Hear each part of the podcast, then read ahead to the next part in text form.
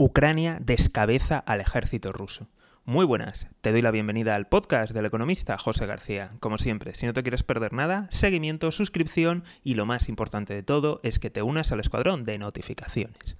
Así es amigos, el ejército ucraniano ha eliminado a cinco generales rusos. Llevamos cinco semanas de combates, cinco semanas de la guerra de Ucrania y han caído ya cinco generales rusos. Para que os hagáis una idea y pongamos en contexto, durante la guerra de Afganistán y la posterior ocupación, solo un general americano murió.